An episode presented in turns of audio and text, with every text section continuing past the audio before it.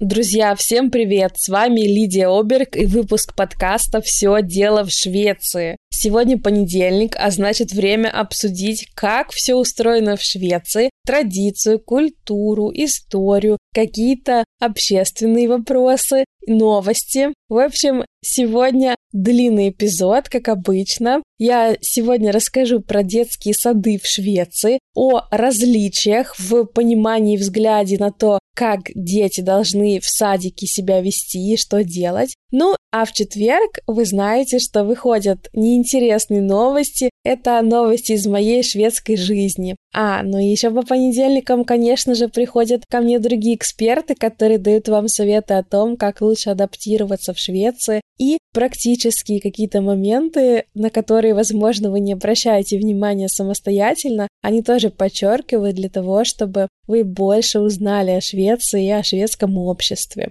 Друзья, сегодня я хочу вас предупредить о том, что в эпизоде будет плохой звук, но я надеюсь, что содержание эпизода вас порадует намного больше, чем наши технические неполадки. Ну и неинтересные новости четверга чуть-чуть тоже со сниженным качеством, но мы все это наладим к следующей неделе, так что не переключайтесь. Я очень вам благодарна за прослушивание и за то, что вы переходите ко мне в профиль и пишите свои комментарии. Это профиль подкаста о Свенска подкаст в Инстаграме.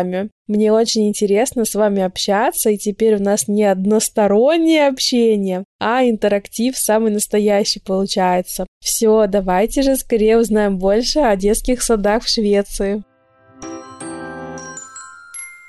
Первый вопрос — это со скольки лет идут дети в детский сад? Э, наверное, начну отвечать не с детского сада, а вообще начну отвечать на этот вопрос с момента, когда женщина ходит э, беременная и вообще планирует дальнейшую свою жизнь. Как все устроено в Швеции? Многие спрашивают, а со скольки месяцев можно уйти в декрет? Во-первых, у нас нет понятия месяцы. У нас все считается по неделям беременности, но это и в других странах тоже так, не только в Швеции. Но вообще, в принципе, у нас нет такого, что там кто-то уходит э, на таком-то месяце в декрет. У нас есть определенное количество дней, которые родитель, не обязательно мама, может находиться с ребенком дома, и эти дни оплачиваются. Они распределяются между родителями. Их э, более 400, 420, если я сейчас не ошибаюсь. И эти дни, они оплачиваются в зависимости от того, какой доход у вас есть. Вы, по сути, первый год ну, там, или второй год можете не брать эти дни, вы можете просто дома находиться. Первые полтора года вы можете находиться дома в неоплачиваемом отпуске, и работодатель вам ничего не скажет. То есть вы официально не обязаны брать декрет. Вы можете просто находиться дома и сохранить вот эти дни. За каждый день, который вы с ребенком находитесь, вы можете подать запрос на компенсацию от страховой кассы или кассы страхования народа населения.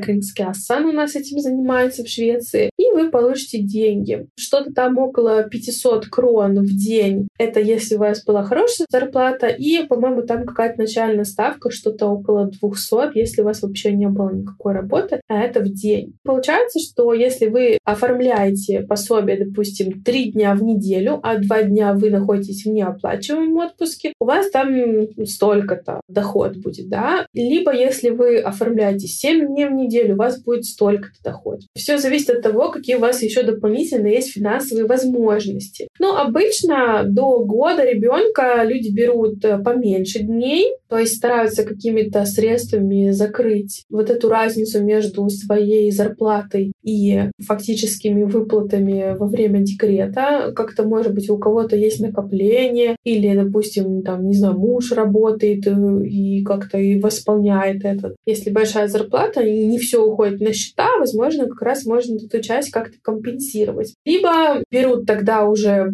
там больше дней в неделю для того, чтобы ну, вот эта разница в доходе не сильно ощущалась. Ну, вообще примерно плюс-минус. Если брать от 5 до 7 дней в неделю нашего декрета, то получается около 70% от зарплаты вы получаете, находясь в декрете, при условии, что вы до декрета работали. К чему я все это веду? После года, значит, обычно берут больше дней, если хотят находиться в декрете. Нужно брать как минимум 5 дней в неделю. Ну, то есть не то, что брать, а именно оформлять их. Оформлять их как декрет. Потому что в таком случае у вас будет сохраняться за вами стаж. То есть ваш стаж работы, он не разрывается, если вы находитесь в декрете первый год, неважно, берете вы дни или не берете, а уже после первого года, когда ребенку год исполняется, вы должны либо выйти на работу, вы должны выйти на учебу официально, или вы должны брать декрет 5 дней в неделю для того, чтобы у вас не снижался вот ваш стаж рабочий. Ну, я это так называю, это немножко по-другому по-шведски называется. Кто знает шведский, это называется SGI,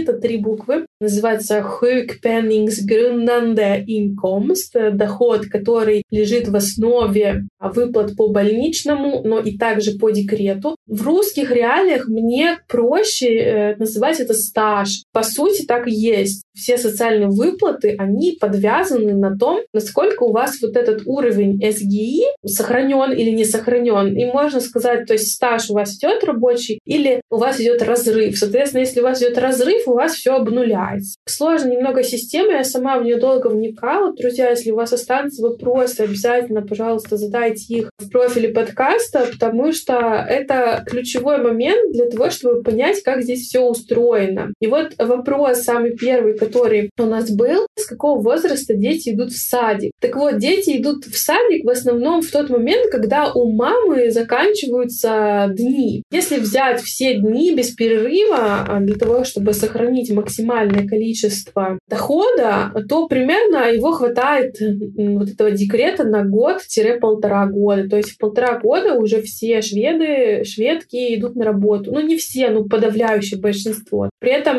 больше половины выходит на работу уже начиная с того, как ребенку исполняется год, как раз-таки основываясь на том, что у них вот может случиться вот этот перерыв в стаже или разрыв вот в этом доходе, который там подсчитывается на основании того, сколько вы до этого проработали. И вот эти дни, они на вас даются или на ребенка даются еще с момента беременности. Нет такого, что вы уходите с работы там на седьмом, на восьмом, на девятом месяце беременности. Вы можете работать до последнего. Можете работать до последнего и уйти с работы, поехать в роддом и родить ребенка в один день. Вообще, по закону вы можете выйти в декрет за 60 дней до предполагаемой даты родов. А кушерки ставят предполагаемую дату родов, и исходя из нее вы можете отсчитать 60 дней, и с этого момента вы имеете право уйти домой. Но эти дни вычтутся, понимаете, из общего количества ваших декретных дней. Соответственно, если вы после рождения ребенка хотите подольше с ребенком оставаться дома, и чтобы у вас не было никакого разрыва в стаже или там изменения вот этого уровня дохода, вам выгодно, чтобы эти дни у вас сохранились. То есть такой вопрос очень интересный. И многие шведки действительно не уходят в декрет э, во время беременности или берут последние две недели или неделю до ПДР. Лично я в свое время вышла за 60 дней, потому что просто уже не очень хотела работать. Это было связано не с физическими ограничениями, а с ограничениями, наверное, психологическими, какими-то моральными. У меня было очень много нагрузки. Я работала в трех местах преподавателем шведского. И мне немножечко было тяжело все удержать в голове, хотя у меня был замечательный мой основной работодатель, Такомвукс, София, шведский язык. Было все здорово, был замечательный директор, а хотя у нас там тоже была турбулентность, по-моему, я рассказывала в какой-то момент. Пришел один директор, потом она ушла в декрет, и вот на ее месте был не очень хороший директор. Но на тот момент, когда я уже уходила в декрет, опять вернулся хороший директор. О, Санта-Барбара. Так вот, эта Санта-Барбара вся закончилась тем, что, в общем-то, ушла я за 60 дней, но это нетипично для Швеции. Имейте в виду, девочки, если кто-то еще из вас ходит беременный, то лучше ваши дни сохранить. А еще такой есть момент, о том, что делать, если действительно какие-то есть физические ограничения. Например, вы не можете тяжело поднимать, у вас работа да, связана с поднятием тяжести, а вам это нельзя делать э, в силу ограничений, которые вам ставит врач. Или вы себя очень плохо чувствуете, когда есть экстремальный токсикоз, не просто когда тошнит, а когда не удерживается даже вода в организме, такое тоже бывает. Ну, то есть разные бывают состояния, и что тогда делать? Тогда есть особый больничный, он называется graviditet spending. Это больничный э, беременности он не связан с вот этими 60 днями, о которых я говорила, которые привязаны к декрету, а это именно уже по состоянию здоровья. Тут в первую очередь вам ваш врач должен все это выписать. Вы идете через акушерку, через женскую консультацию, потом идет оценка состояния врачом, и обязательно также должна ваша работа подтвердить, что вы не можете выполнять свои рабочие обязанности. Например, у моего мужа сестра стюардесса, и у них по их правилам внутренним это 12 недель. То есть после 12 недель беременности им нельзя летать. Это связано с рисками по безопасности как самой стюардессы, но так и в первую очередь пассажиров. В состоянии беременности могут быть разные осложнения, и стюардесса может быть не в состоянии выполнять свои рабочие обязанности, а стюардесса — это не только разнос напитков, а сервис, да, но это в первую очередь э, безопасность пассажиров на борту. Так вот, им нельзя с 12 недель беременности выходить э, в полеты, в рейсы, и поэтому работодатель в первую очередь должен обеспечить сотрудника возможностью работать на другой какой-то позиции. Например, они могли бы ее в офис посадить и дать ей какие-то административные обязанности. Но на тот момент у них не было такой возможности. Соответственно, они написали об этом бумагу, что было проведено расследование на работе, исследование всех возможностей, и таких возможностей не оказалось. И поэтому стюардесса в итоге уходит домой по вот этому больничному по беременности. Но такой больничный по беременности достаточно сложно выбить, и до последнего будут э, ваши врачи или даже скорее страховая касса ждать, что вы будете работать.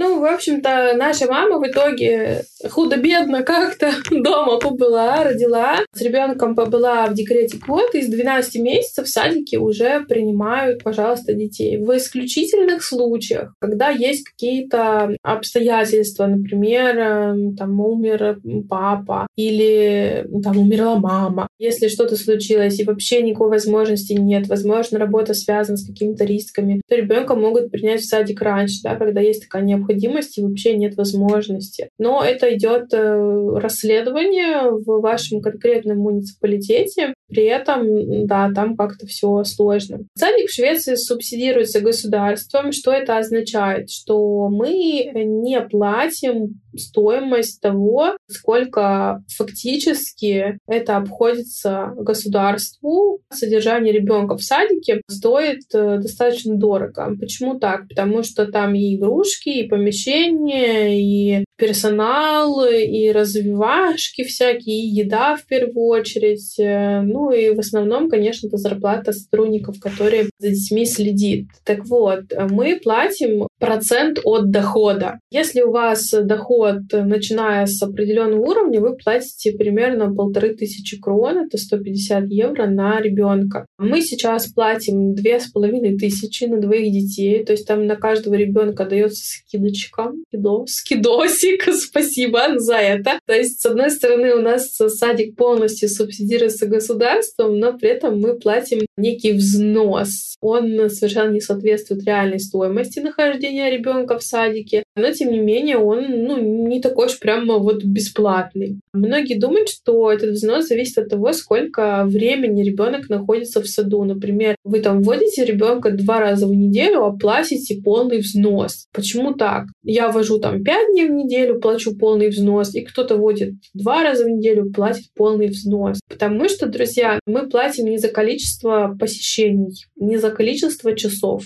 проведенных в садике, не за количество обедов, съеденных ребенком, а за место. То есть за сам факт того, что ребенок приписан к садику, за то, что ребенку в принципе можно ходить в садик, за то, что за ним сохраняется место, мы как раз и э, платим вот этот взнос. Соответственно, если у вас маленький доход э, или вы не работаете, у вас снижается эта стоимость, там это может быть 500 крон и 900 крон, в зависимости, да, опять же, от того, сколько коммуна ваш муниципалитет подсчитает ваш уровень дохода. Вы сами подаете этот бланк, когда ребенок записывается в садик, но потом они по декларациям могут сделать контроль. Вы знаете, что в Швеции действует принцип гласности, а именно каждый человек может скачать какую-то информацию о своем соседе, декларацию его о доходах э, в прошлом, позапрошлом году. Можно узнать все о любой компании, да, и вообще уровень зарплат на работе, он, с одной стороны, является тайной, то есть вы не знаете, сколько получает другой человек, но если вам нужно, вы можете это узнать, и все это входит в принцип гласности, который в Швеции прописан в Конституции. Таким образом, э, муниципалитет может э, также провести вот такой контроль вашего дохода и сравнить ваш фактический доход с тем доходом, который вы указывали. И они могут вам через там, два или три года прислать задолженность в несколько тысяч там, за какой-нибудь 2015 год, э, в который ваш ребенок ходил в садик, а вы указали доход ниже, и они вам рассчитали по стоимости, которая была ниже. Ну и что еще я хочу тоже сказать, наверное, главное отличие садиков э, шведских от садиков, к которым мы привыкли, это то, что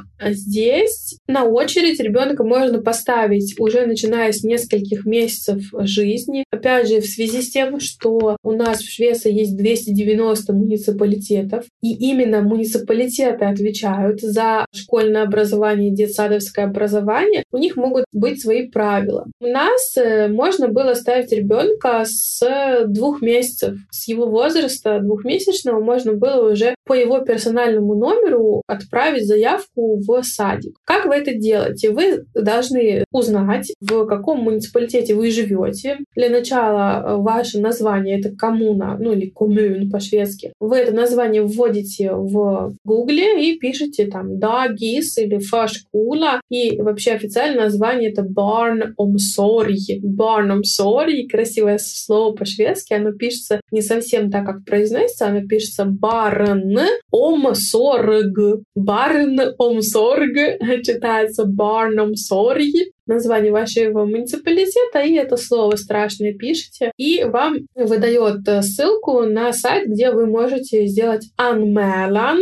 заявку оставить, заявить о том, что вам требуется место в садике. Когда заходите на эту ссылку, вам, конечно, нужно вводить и ваш персональный номер, и персональный номер ребенка, но вы можете там также указать какие-то садики, которые вам понравились. В вашем районе, например, вы можете посмотреть название садиков, почитать какие-то отзывы о них, может быть, в Гугле посмотреть картинки, зайти на их сайт, что-то посмотреть об их деятельности, и вы можете Yeah. При э, заполнении этой заявки вашей указать, что вы хотите номер один, ваш приоритет, название такой-то садик, номер два и номер три. Но совершенно вообще не факт, что вам дадут место в садике, который вас интересует. Некоторые садики очереди очень длинные. Например, мы нашего ребенка, когда поставили в садик, когда вот переехали, ему было как раз год, э, ну, чуть больше года, когда он пошел, мы поставили его на очередь в садик, который у нас здесь прямо в нашем жилом комплексе, где мы живем. Вот уже спустя полтора года нам пришло приглашение, при том, что у нас уже за это время появился и второй ребенок, да, ей тоже нужно ходить в садик, но они сказали, мы можем вас пригласить, но только одного ребенка. Ну, конечно же, мы не будем менять, и вообще я расскажу, почему наш садик мне очень нравится, и почему его я вообще не хочу никак менять. Ну, по крайней мере, сейчас у меня такие мысли. Когда вы заполняете анкету на то, чтобы поставить ребенка в очередь в садик, вы указываете вот эти три ваши приоритета, но, как я уже сказала, не обязательно вам дадут там место. И ни в одном не дали. Садики, которые я указывала. Но я-то, собственно, тоже не очень много знала о садиках. Я просто выбрала какие-то, знаете, вот, ну, потенциально, да, которые мне понравились. Нам дали место в садике, который новый, он построился. Нам до него полтора километра пешком идти. Не очень далеко. И вообще, как оказалось, садик действительно очень классный. Потому что один из важных пунктов, наверное, который отличает наш садик от многих других, это то, что у нас есть э, своя кухня и свой повар.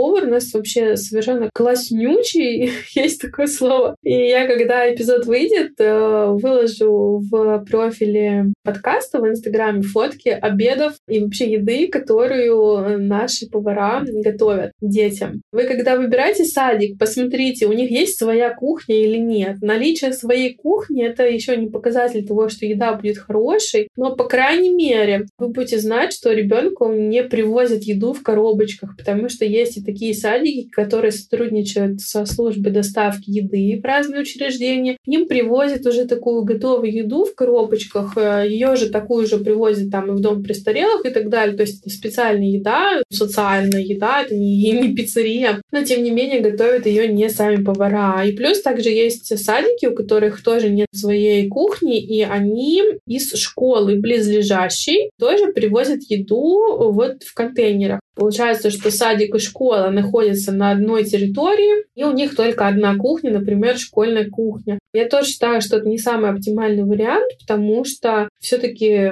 своя кухня в садике, она как-то делает, ну, что ли, все нахождение более безопасным, что ли, потому что ты всегда знаешь, что ребенок будет накормлен, что у него будет вкусная еда. У нас очень классная еда и постоянно разнообразная. Они вывешивают меню. И, например, я очень рада, что они могут поесть, потому что не всегда у меня есть возможность и силы готовить разнообразно, именно чтобы было много овощей. У них часто бывает так, что они берут какой-то овощ, тема недели такой-то овощ, например, свекла, и они делают и какие-то лепешки из свеклы, и пюре какое-то из свеклы, и винегрет из свеклы. Ну, не как основное блюдо, не то, что ребенок свеклы ест всю неделю, да, а то есть у него к каждому приему пищи добавляется что-то из свеклы. Потом у них было что-то там про пастернак, что-то про горошек, про тыкву. Постоянно у них, конечно, все сменяется друг другом, и там они рыбу едят, и мясо едят, и фарш, и вегетарианские блюда, и грибы. Представляете, маленькие дети и грибы тоже едят, и в этом нет ничего такого. Лично я, например, какие-то лепешки свеклы дома просто не могу делать, а у них там в промышленном производстве есть такая возможность. И плюс еще в нашем садике также детей старших групп приглашают помогать на кухне. Я видела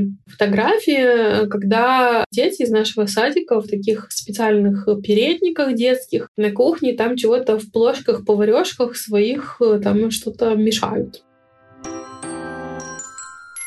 Ну что, я, как обычно, отвлеклась от задуманного плана, и сейчас буду дальше смотреть вопросы, которые мне подготовила моя помощница. Мне очень ценно это, кстати, потому что она не живет в Швеции на данный момент и знает, какие моменты, возможно, интересны жителю наших стран или тех, кто недавно переехал и еще не знает. Вот такой вопрос. Сколько воспитателей в саду? Друзья, опять же, в каждом муниципалитете разная информация, разная ставка, разные правила, регламент. Но в среднем получается так, что один воспитатель полагается на трех э, или пятерых детей. Плюс у нас также есть своя иерархия у воспитателей. Не все воспитатели имеют одинаковое образование и одинаковое звание. У нас есть педагоги, это те, кто учился в университете, у них официально образование фашкуляреры, те, кто специально учился на воспитателя. Плюс у нас есть барнхоатеры, это люди, которые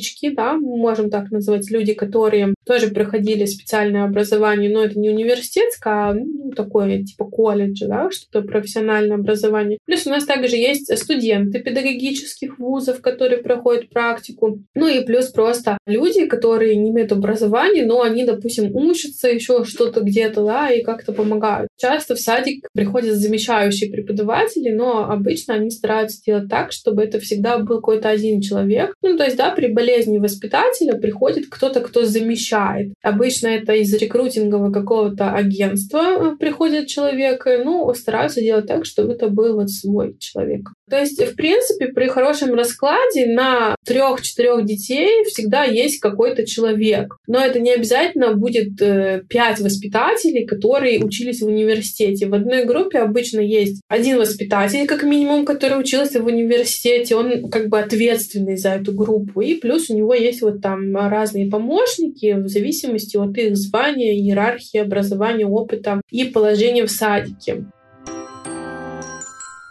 Следующий вопрос. Чему конкретно обучают в саду и обучают ли? Мне сложно ответить на этот вопрос, потому что мои дети маленькие. Но вообще в шведском саду нет цели ребенка обучить. А, у них есть цель ребенка вписать в социальную систему, в общественную систему, привить ему какие-то навыки того, что мы находимся все в социуме, навыки общения, навыки вот этой шведской жизни. Мы недавно совсем с Олей Гронваль, помните, эпизод обсуждали то, что и питание у детей такое самостоятельное, грубо говоря. У них очень большой набор продуктов идет на каждый обед, но дети сами могут выбрать, что они хотят, а им будут предлагать, но им не будут накладывать, знаете, такие большие порции. То есть ребенок как-то учится регулировать. Шведы в детском саду в первую очередь прививают устои общества, в первую очередь прививают какие-то нормы и самостоятельность, чтобы ребенок мог справиться справиться с какими-то сложностями один. Но это проявляется в том, что даже маленьких годовасиков как-то подталкивают к тому, чтобы они могли сами ботиночки снимать. У них, знаете, есть специальные такие приспособления, чтобы дети, приходя из прогулки, могли так как-то ногу поставить, сапог там сам снимается. Да, то есть чтобы ребенок знал, где его шапки, где его варежки, по крайней мере, я еще знаю, что у нас в группе, им три с половиной года детям, у нас все одного года рождения в группе, они сейчас начали буквы. И вот э, принес ребенок из садика картинку, там точечками нарисована буква, и вот он э, соединить должен был по этим точечкам э, букву линиями. Ну, такая, знаете, пропись э,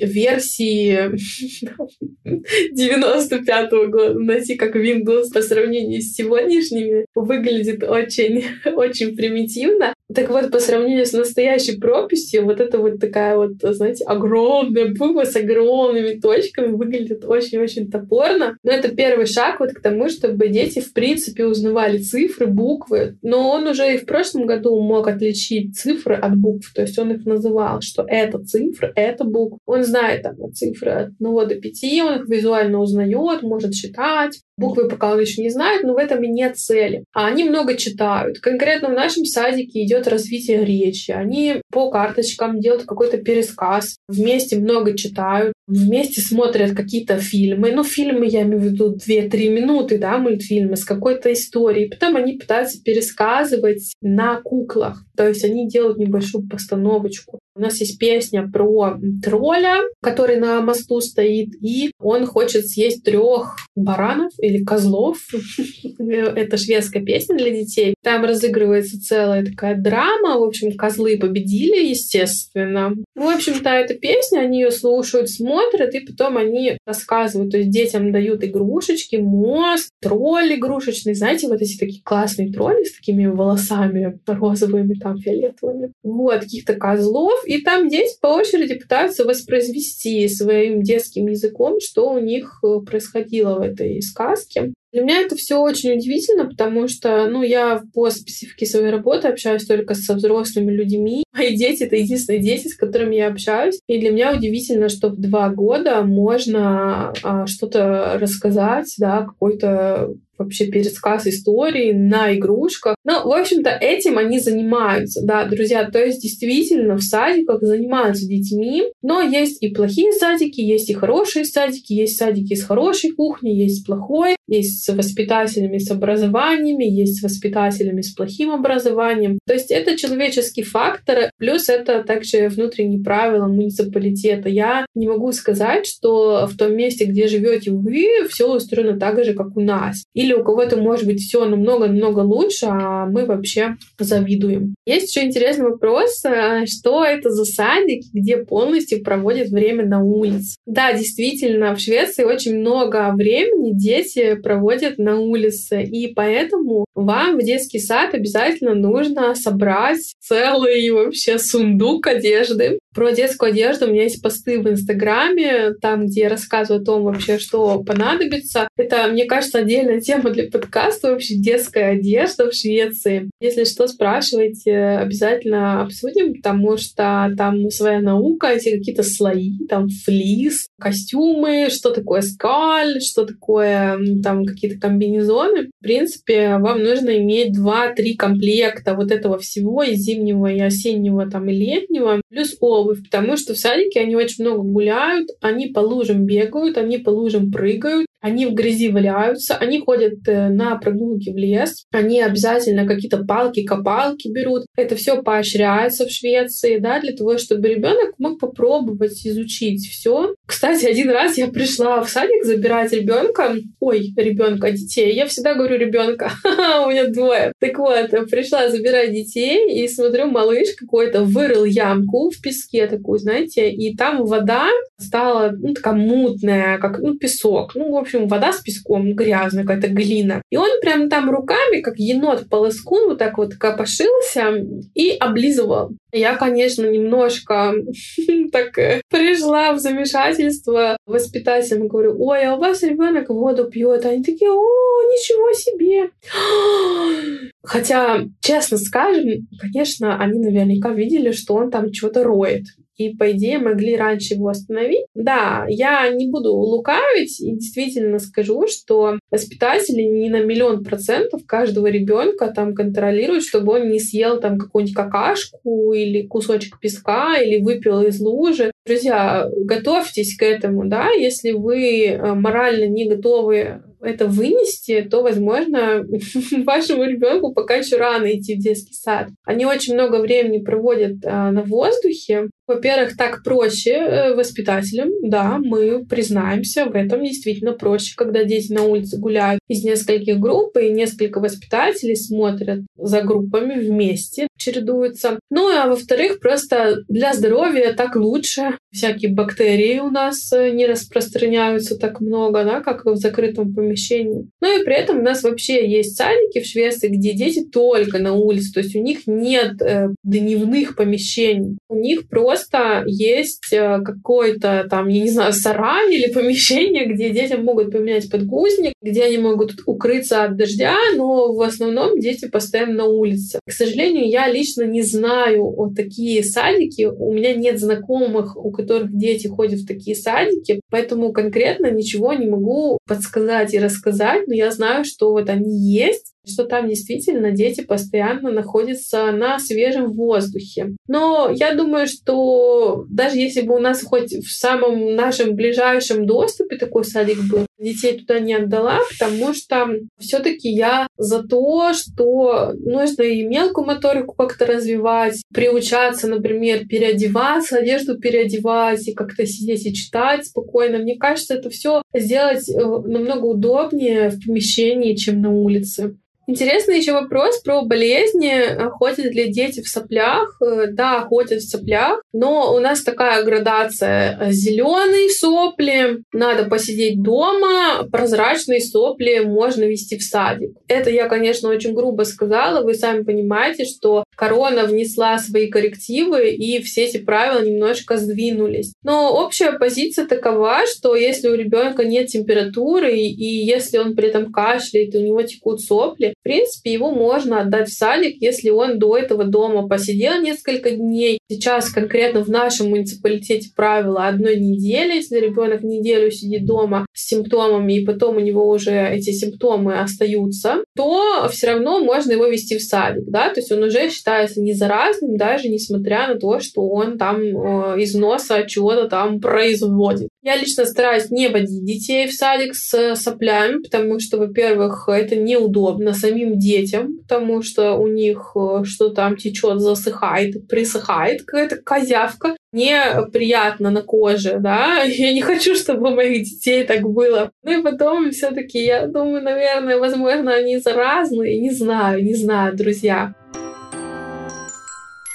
Подводя итог о шведских садиках сегодняшнего разговора, конечно же, я думаю, что мы продолжим это. Вы мне, кстати, скажите потом, хотите ли еще про садик или нет, продолжение. Подводя итог сегодняшнего разговора, наверное, скажу, что основное отличие садиков наших от садиков шведских заключается в том, что у нас, наверное, как-то больше контроля идет э, во всех проявлениях. И затем, сколько ребенок съест, то есть какие-то нормативы, знаете, порции, да, вот мне кажется, как-то так. Я вспоминаю еще свое детство и помню, что у нас все было очень строго. У нас вот были какие-то вот эти кровати в детском саду на тихом часу. Там нужно было строго ходить, вот так как-то все складывать, делать. В Швеции тоже все достаточно дисциплинировано. То есть я замечаю, что мои дети понимают то, что нужно подождать когда-то, что сейчас моя очередь, а сейчас твоя очередь. Это все им внушается. Мне это нравится. Но мне кажется, все равно как-то больше свободы свободы самовыражения, свободы вот опять же в грязи поваляться. И поэтому, собственно, родители и раскошеливаются на новую одежду, на вот эту всю непромокаемую одежду. У нас нет э, такого, что дети должны быть супер красивыми. У нас обязательно дети должны быть в непромокаемых одеждах, одежках, а это стоит э, дорого, поверьте. И комплекты вот эти бесконечные, качественные одежды, они, да, они действительно спасают ребенка в мокрую погоду и помогают и позволяют ему спокойно гулять и не думать о том, что мама заругает, там, что на штанах пятно какое-то. Это, собственно, исходная точка, что пятно может быть и должно быть поставлено, потому что ребенку нужно играть, ему нужно самовыражаться, ему нужно там съесть какой-то песок, и это нормально. Я была немного скептически настроена по отношению к шведским садикам, потому что начитала всяких ужасов ужасных, что там дети чуть ли, не знаю, не в грязи какой-то спят э, на полу, там, прикрывшись газеткой. Но я очень довольна тем, все получилось у нас в саду. Действительно, дети не спят в кроватках, а спят на специальных матрасиках. Вот тут вот так, и я готова это принимать. Я вижу результат, я вижу, что мои дети бегут в садик, им нравятся воспитатели, им нравится то, что э, с ними разговаривают, что они там делают какие-то поделки из туалетной бумаги, там какие-то вот эти курочки, опять же, на Пасху. Помните самый первый эпизод в подкасте посвящен Пасхе? Вот они все это делают.